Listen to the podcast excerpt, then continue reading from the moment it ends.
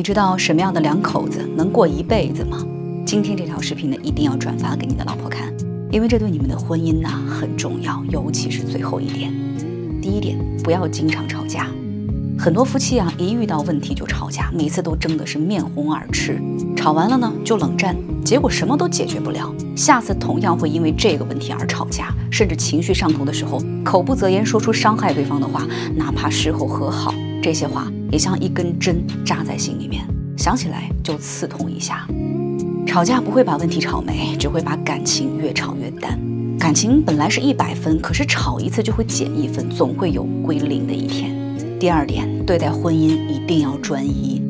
两个人在一起，连最基本的忠诚都没有，那样就算过一辈子，也只能是同床异梦。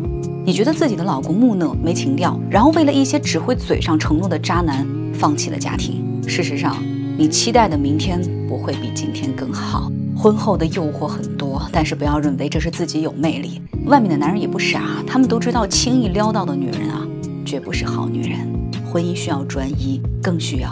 彼此珍惜。第三点，学会包容对方的缺点。世界上没有完美伴侣，只有互相包容的婚姻。自己过日子才知道，结婚容易，长久难。婚姻呐，就像是谈生意，各退一步才能谈成交易。咄咄逼人啊，只会把对方越推越远。一辈子那么长，只凭爱情啊，两个人很难长久的。